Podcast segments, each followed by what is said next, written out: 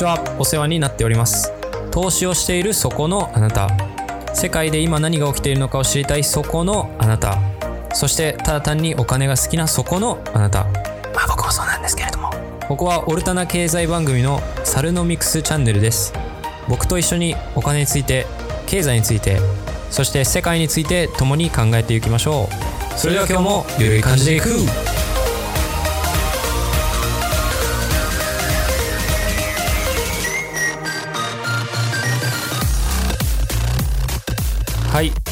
ということでエピソード14となるのですけれどもいや最近はあれですよね。あの相場が忙しいですよね。まあいろいろね、イベントが起こっているからだと思うんですけれども、本日はね、あの、タイトルの通りですね、まあ7月の最大のイベント、28日、29日に行われた、えー、FOMC の定例会合についてちょっとお話ししたいなと思いましてですね、まあ、まずそのタイトルでですね、あの、FRB 世界総裁みたいなね、そんな、そんな感じのタイトルをつけているんですけれども、まずね、その、まあ、僕の意見なんですけれども、FRB とかはもう人類の敵ですよね。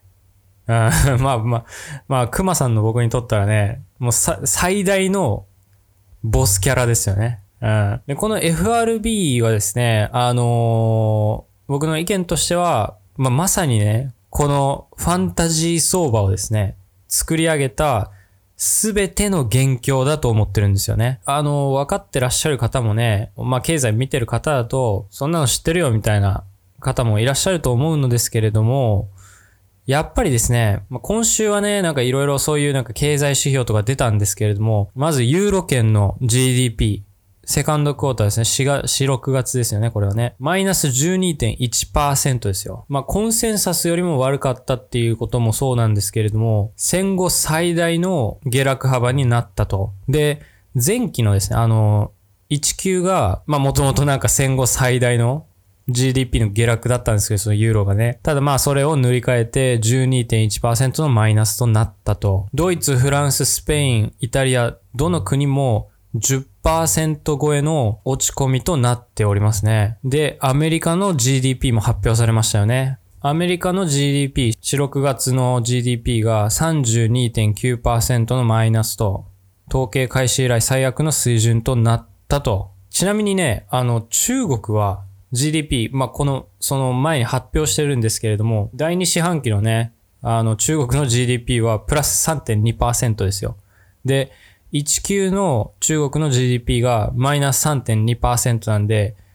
あの、アメリカはね、中国に比べて、だいぶ、まあ、大ダメージをね、負ったということですよね、これは。まあ、日本の GDP は、まあ、正直、まあ、市場にとって、まあ、あまりどうでもいいんで、まあ、あまり話さないですけれども、まあ、見なくていいと思いますけれども。でね、あの、ブルームバーグの記事でですね、アメリカ人2億4900万人に対して、政府がその調査を行ったんですよね。その2億4900万人の人に聞いたところ、どうやら約3000万人のアメリカ人が腹、腹が減っていると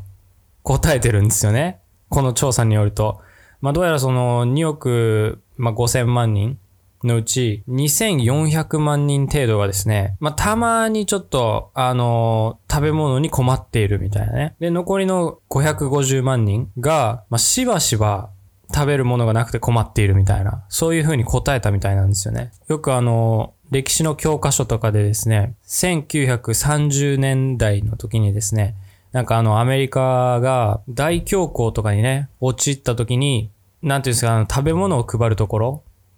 なんな、そのフードバンクですよね。まあ英語はわかるんですけど、ちょっと日本語は今出てこないですけど、まあそのフードバンクにこう列でね、並んでいるあの白黒写真とか、歴史の教科書で載ってるじゃないですか。まさにね、それレベルのことが起きていたわけなんですよね、コロナの時も。ただ、こういう経済状況の中ですよ。ダウ平均株価。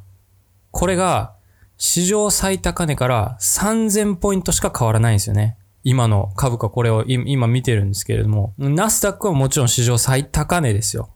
で、S&P500、これもたったの100ポイントしか変わらないんですよ。これがファンタジー相場じゃなかったら、何なんですかみたいなね。で、あの、2000年のドットコムバブル。あの、まあ、そのドットコムバブルが弾けた後ですね、当時の FRB 議長のグリーンスパンさんがですね、まあ、アグレッシブにね、金融政策というか、まあ、金利政策ですよね。金利をものすごい下げたと。で、低金利になって、クレジット状況がジャブジャブになったところで、リーマンを招いてしまったと。で、それでリーマンショックが起きて、その後ですよ、もう金利をさらに下げて、ここで金融政策ですよ。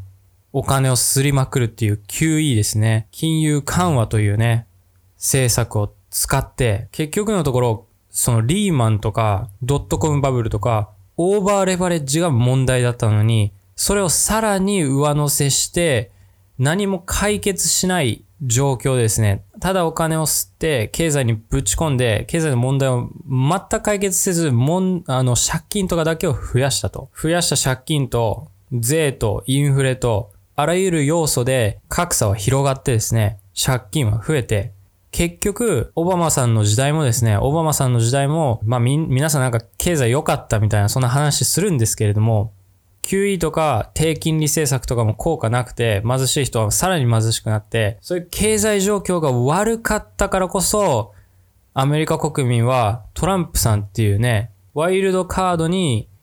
全てを託したからトランプ大統領が生まれたんですよね。で、そして今もですね、この瞬間も数百兆円規模のね、お金をすりまくって、全くその QE とか低金利政策が何かこう効果を表したっていうことはないのに、その失敗をですね、さらに大きく、でかい規模でね、やっているっていうのが今の現状ですよ。あの、英語圏でですね、狂気っていうのは、その狂っている方の狂気ですよね。その意味は、同じ失敗を何度も何度も何度も繰り返すと。QE とゼロ金利政策がリーマンショックを起こしたことは、まあ、ほとんどの人は言ってないかもしれないですけれども、僕はそう思うんですよね。で、それをさらに、だから僕はまあ QE とか低金利政策は効果ないと思ってるんですよ。ただそれを FRB がですね、まああの時はダメだったけど、まあ、もうちょっとね、もう数百兆円ぶん投げれば効果出るだろうみたいなね。なんでそうなると？あの、もう少し増やせば効果が出るみたいなね。なんかちょっと、あの思考がね、違うと思うんですよね。で、この2000年からですね、この2020年まで、アメリカは思いっきり衰退しましたよ。その先ほど話したあの、格差もそうなのですけれども、GDP 成長率もね、もう低いまんまじゃないですか。3、4%とか。言っても3、4%とかだったんですよね、オバマさんの時も。その3、4%の GDP 成長率を得るために、どれだけ借金を増やしたかっていう話ですよね。うん。で、当時そのリーマンショックが起こった後もですね、その、世界の中央銀行も FRB が最初に動いて、その金利を低くして QE をして、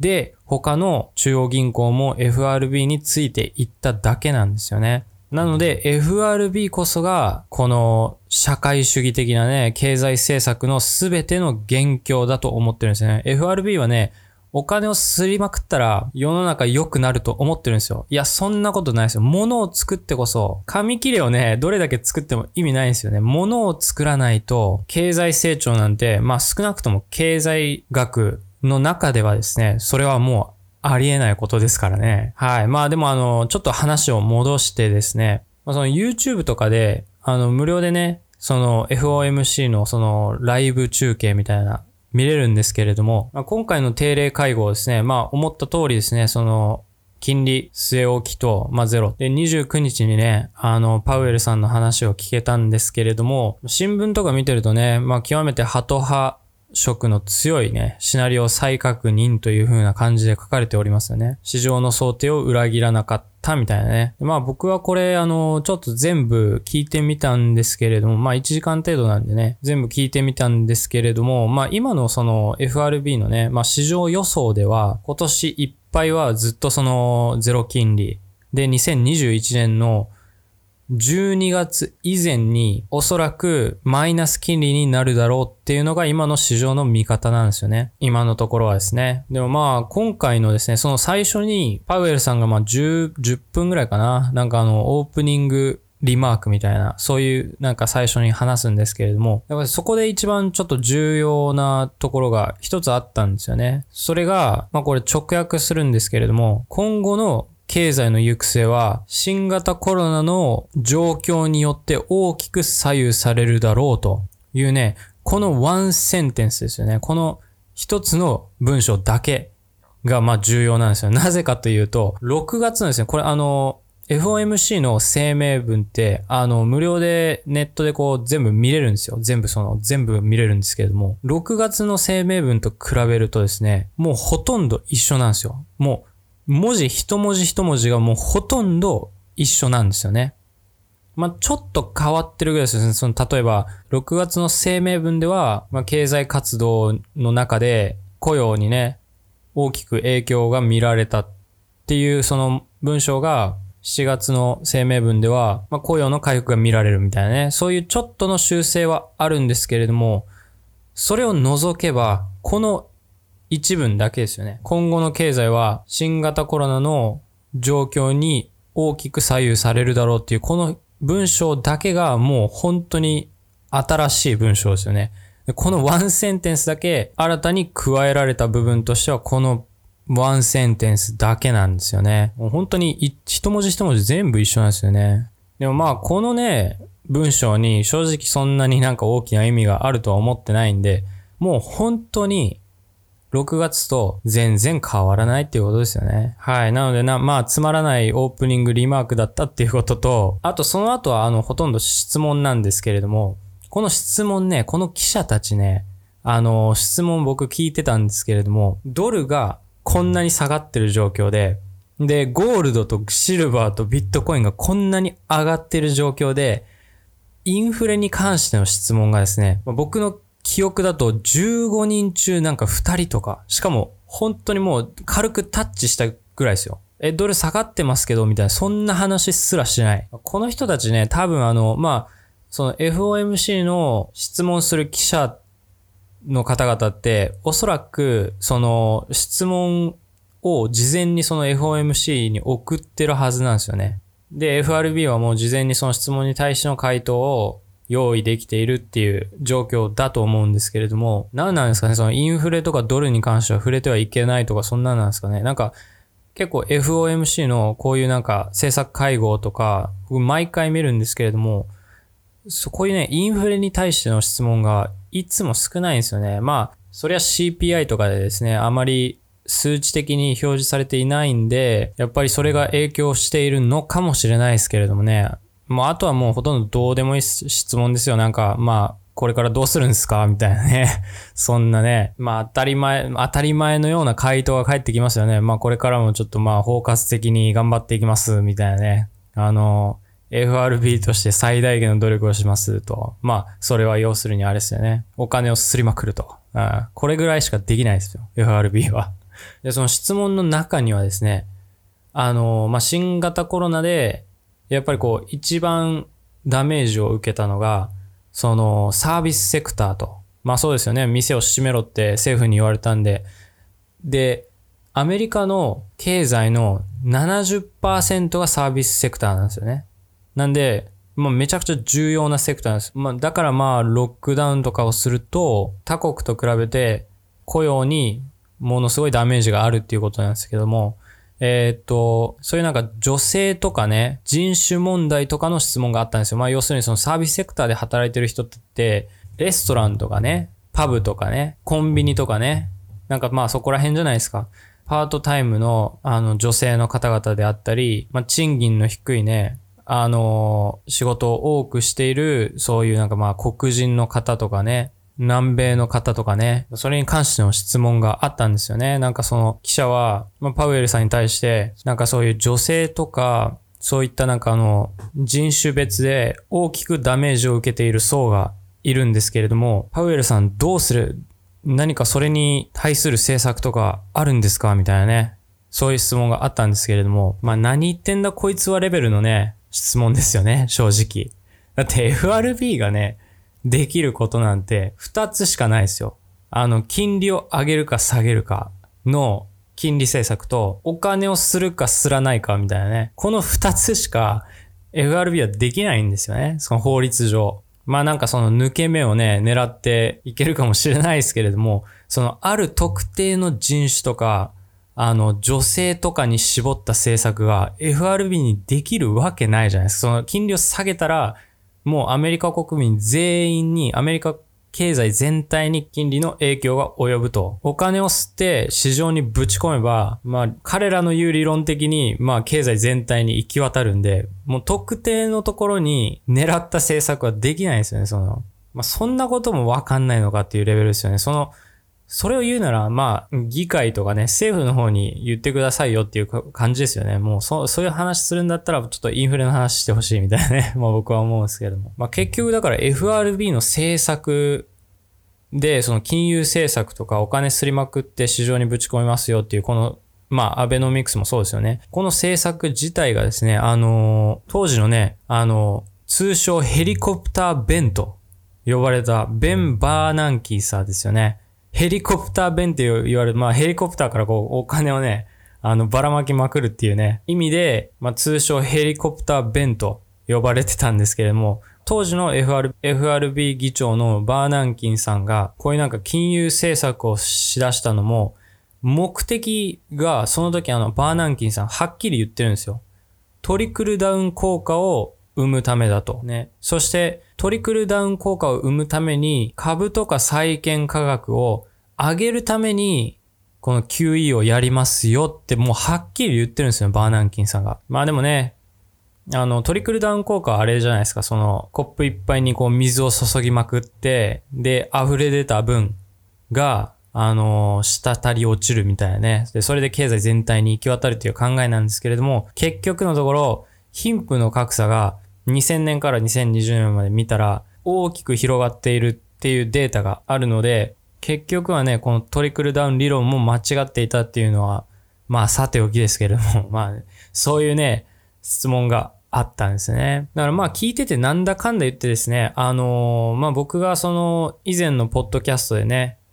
あの、お話しさせていただいた通りですね、あの、かもなく不可もなくという、なんかまあ無風で終わったところですよね。あまりにも、この時パウエルさんが、もうさらに行きますよ、みたいな、もう、あの、さらにお金すりまくりますよ、みたいな言ったら、まあ株価は上がるかもしれないですけれども、ドルがね、ドルの下落がかなり加速してしまう可能性があるんで、かもなく不可もなくっていう、こう、普通のね、通常通りのね、その真ん中のラインを渡ったっていう感じですよね。だからまあ、それは、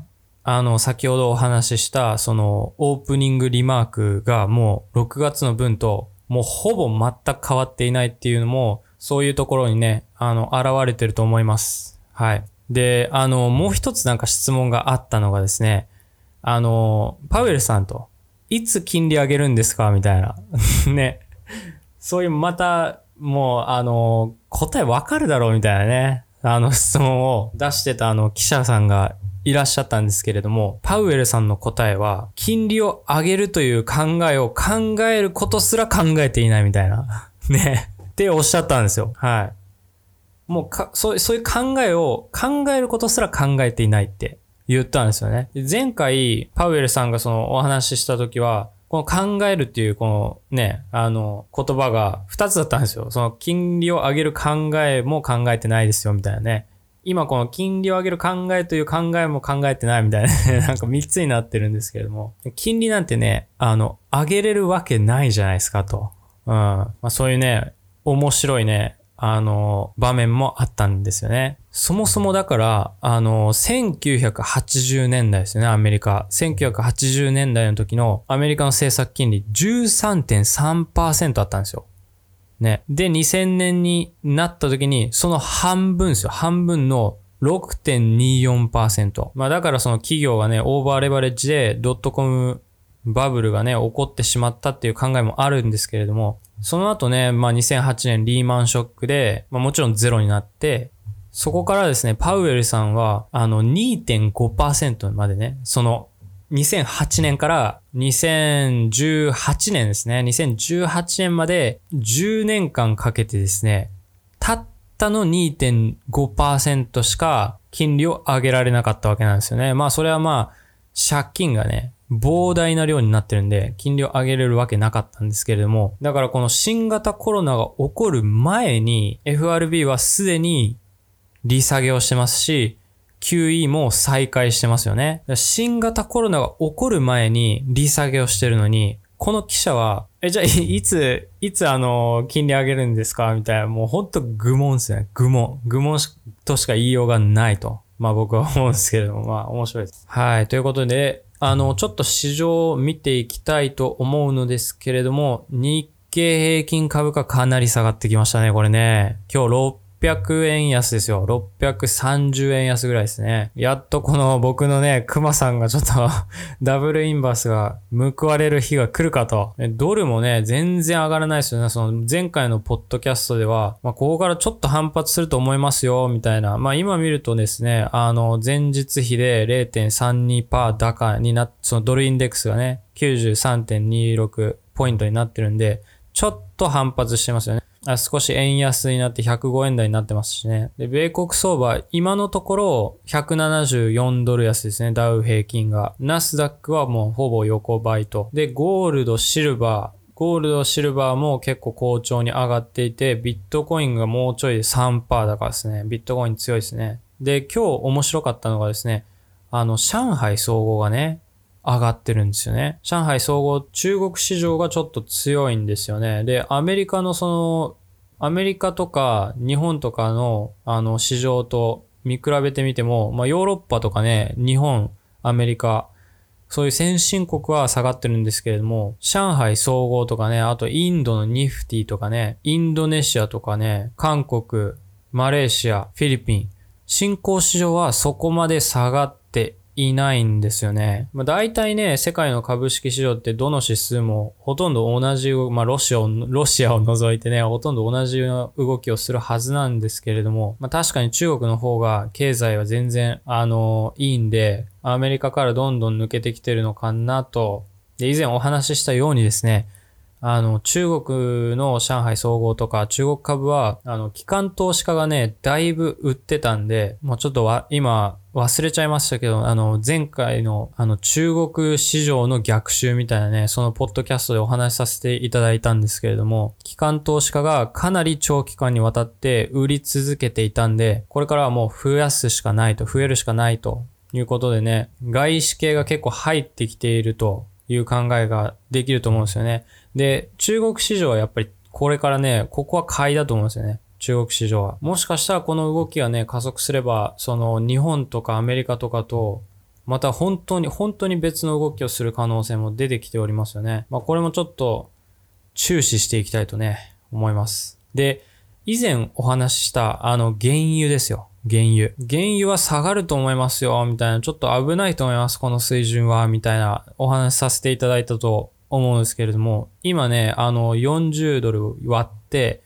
1.53%安になって39.73ドルですね。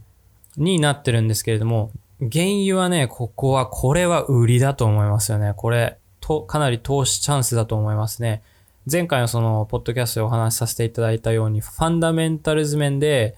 原油はね、なかなか厳しい状況にあるんで、はい。で、なんといっても、あの、米国債10年利回りですよ。これがね、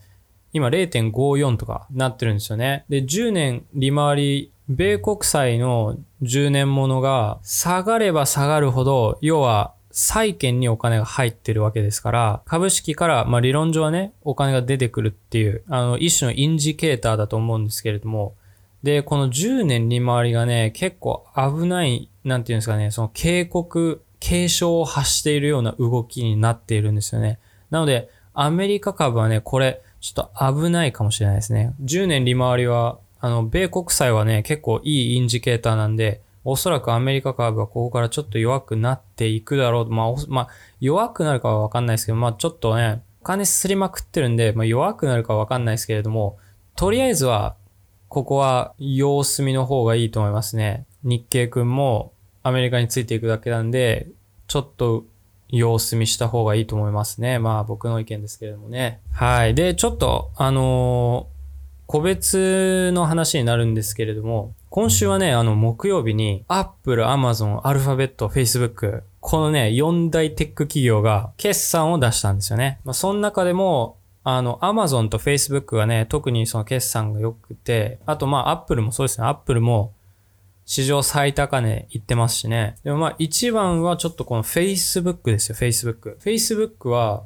あの、セカンドクォーターね、4、6月の EPS。これが、あの、コンセンサスのですね、最大値を予想していた人ですらね、その予想すら上回ったと。で、以前なんかあったじゃないですか。なんかニュースで覚えてらっしゃるかわからないですけども、あの、広告のボイコットをするみたいなね、なんかヘイトスピーチの投稿のその対応がね、悪いっていうことで、なんか多くの広告主が Facebook に広告を出さなくなったみたいなね。そういうなんかあの、ことが起こったのにもかかわらず、セカンドクォーターね、これはかなり強い数値を残しておりますね。でもまあ、このボイコット、ここは肝なんですけど、そのボイコットは7月1日から始まったんですよね。なんで、実はそのボイコットは第3クォーターに影響が出ると思われるんで、まあ、この、今回のこのセカンドクォーターの決算には反映されていないっていうことなんですけれども、まあ、ただね、それがどれだけの影響があるかっていうのもちょっとわかんないんで、第3クォーターもちょっとね、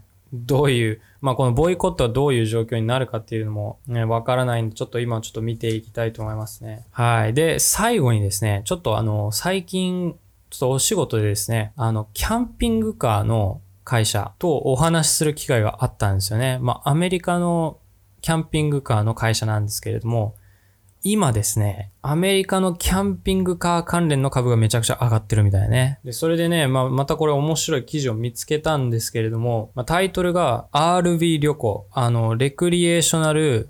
ビークルの略式で RB なんですけれども、RB の旅行がこの夏、とてもホットですよ、みたいな。アメリカの家族は空港とかホテルとかそういうの行かずに、キャンピング場に行っていると。で、まあ、ここにはなんかあの、テクニカルにね、なんか数値とかも書いてるんですよ。その出荷台数とか、前年に比べての出荷台数がどれぐらい増えたかとか書いてあるんですけれども、今ね、その RB って、まあ、キャンピングカーって、ただ、その、まあ、旅行に、海外旅行とかに行けないんで、国内旅行しかできないから、キャンピングカーが売れてるっていうだけじゃないみたいなんですよね。やっぱりその在宅勤務っていうのがアメリカではものすごく広まっていて、そのキャンピングカーをオフィスのモバイルオフィスみたいなね、形として使う人が出てきたりとかですね。まあもうまさにキャンピングカーにもう住み始める人もお金がなくて キャンピングカーに住み始める人とか。で、そのキャンピングカーの会社の方とちょっとお話を聞いてですね、どうやらそのキャンピングカーの中に、あの、ワークプレイスみたいなのをこう設置して、で、そこでまあ仕事をすると。で、仕事が終わったら、そのワークプレイスを収納できるようなキャンピングカーも今開発されているらしいんですよね。で、もしかしたらこういうなんかモバイルオフィスっていうのは、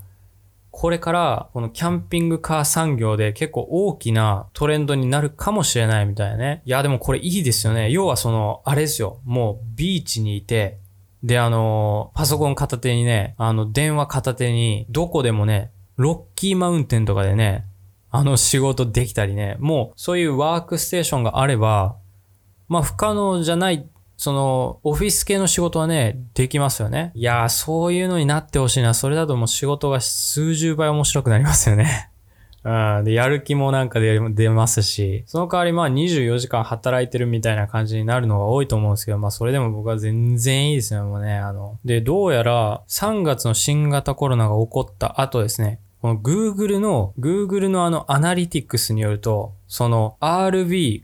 購入っていうこのこの単語の検索数が史上最大まで増えたんですよね。だからかなり増加したみたいなんですよ。で、まあなんか検索キーワードとしてはなんか RB の購入、一番いい R、購入すべき一番いい RB はどれだみたいなね。一番いいトレーラーと、一番いい RB 近辺みたいなね。そういうなんかあの検索キーワードがここに連なってますよね。それだけだから Google 検索でも現れていると。で、ディーラーによりますと、この、その全国 RB 産業協会みたいなね、ここがそういうなんかレポートを出してるんですけれども、これによりますと、そのディーラーがね、RB、キャンピングカーとかを売るディーラーの方々がおっしゃってるらしいんですけど、売り上げの50%から80%の人が初めてキャンピングカーを購入する人だと。で、前年はたったの25から35%の人が初めて購入する人たちだったと言ってるんですよね。これはものすごく大きいサインですね。まあ要はニューカマーが多いっていうことですよね。で、どうやらそのデモグラフィー的にも年齢層的にも世代的に見ても、まあ、広くね、RB を購入している人たちが多くなったと。で、この RB の購入がまあものすごかったんで、その先ほどお話したあの大きく落ち込んだ米国の GDP ですよね。貢献寄与率。これが1月時点では、19の時点では0.09%とか。GDP への寄与率は0.09%とかだったんですけれども、セカンドクォーター GDP の寄与率は、RB の購入だけですよ。RB の購入だけで0.77%ですよね。まで上がったと。0.09%から0.77%まで GDP の押し上げ、なんとか押し上げたみたいなね。これすごいですね。相当な数が購入されていると考えていいと思うんですよね。で、まあ実際にその RB の人とかね、僕喋ったんですけども、需要は本当にすごいと。で、ディーラーがその RB 車をこう仕入れる需要も高いと。で、まあいろんな人がね、そのアメリカの今そのロックダウンとかね、ずっとこう自粛の状態が続いている中で、まあ外に出たい人は多いらしいんですよね。そういう需要もあり、ワークステーションっていう、そのね、モバイルオフィスっていう需要もあり、さらにその、まあ、かなり貧しい人はね、あの、お家とか、そういうとこに住まない人は、あの、RB トレーラーみたいなトレーラーの中で、もう住むと。そっちの方が全然安いですからね。っていうね、そういう需要もあると。はい。ということで今日はまあこんな感じで。まあいずれにしてもね、あの、一番重要なのは8月の相場ですよね。8月の相場は正直僕は下がると思います。その株価に関してはね。かなり下がると思います。まあ、3ヶ月、まあ、新型コロナが起こって大暴落した後、3ヶ月かけて上がってきたと思うのですけれども、まあそろそろ調整の時期だろうな。まあ少なくとも調整の時期だろうなっていうのはあると思いますね。あとはドル、ドルですよね。このドルが一旦反発する可能性は大いにあると思うんで、なのでまあ金と銀とビットコインが一旦調整すると。ただ、本当にもう長期的な目線で見ると、ここと、まああとは中国市場ですね。中国市場がもしかしたら、あの完全に米国市場と違う動きをし始めたら、これまた面白いですよね。それでは、さようなら。